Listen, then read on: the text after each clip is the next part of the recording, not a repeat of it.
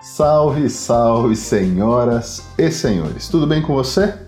Seja bem-vinda, seja bem-vindo a mais um podcast da nossa série 10 minutos que importam.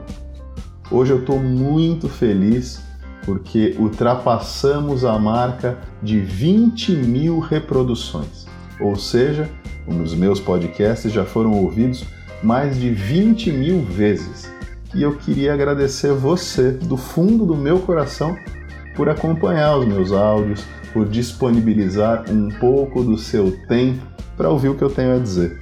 Muito obrigado de verdade. Ter você aqui toda semana me acompanhando faz todo o esforço valer a pena.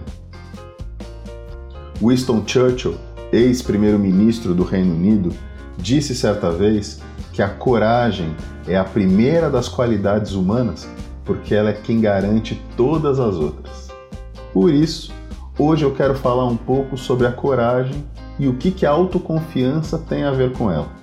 Pode soltar a vinheta. Uh, we have had some technical problems. Wow!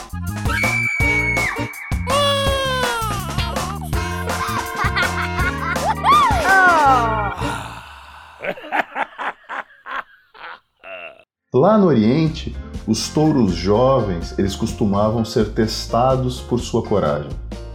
Eles eram levados a um descampado onde deveriam atacar uma pessoa que possuía nas mãos um tipo de lança que eles chamavam de picador. A bravura do touro era avaliada pelo número de investidas que ele fazia à pessoa, apesar das ferroadas que ele recebia da lança.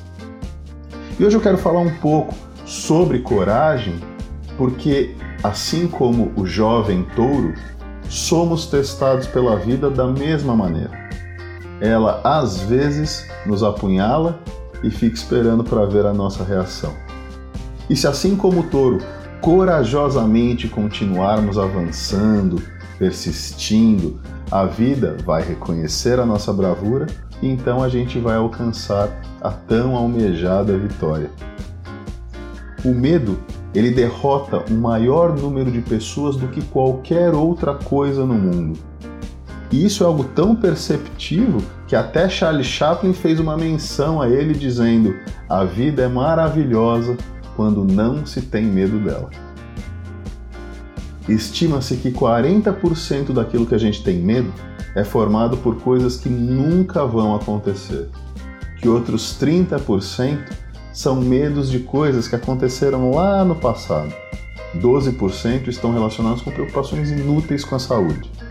10% por pequenas preocupações variadas do nosso dia a dia e apenas 8% são medos reais, legítimos, que possuem uma causa que mereça ser investigada melhor. E é por isso que a coragem é tão importante um ditado popular famoso e repleto de razão, como a maioria dos ditados populares, fala sobre a coragem não ser a ausência do medo, mas a capacidade de continuar em frente mesmo sentindo medo. Inclusive, uma frase que aparece bastante nas redes sociais e que eu adoro, e que inclusive eu usei como título para esse podcast, é a famosa Deu medo? Vai com medo mesmo. Conta-se que Napoleão, quando ele era jovem, tremia como vara verde durante os terríveis bombardeios que ele presenciou e que certa vez um soldado, vendo o Napoleão tão assustado, comentou com os outros: Olha como ele está morrendo de medo. E Napoleão respondeu: Sim, eu estou mesmo, mas eu continuo aqui combatendo. Se você estivesse experimentando a metade do pavor que eu estou sentindo agora, você já teria fugido há muito tempo. As pessoas elas são tão corajosas quanto decidem ser. Você pode encontrar o seu pior inimigo ou o seu melhor amigo dentro de você. E é exatamente por esse motivo que a autoconfiança pode ser tão importante na hora que a gente precisa de coragem. O sentimento de medo ele é um processo mental, algo que se constrói na sua mente e não fora dela. As pessoas confiantes, elas percebem claramente que os nossos temores são sempre mais numerosos que os riscos reais envolvidos em uma determinada situação.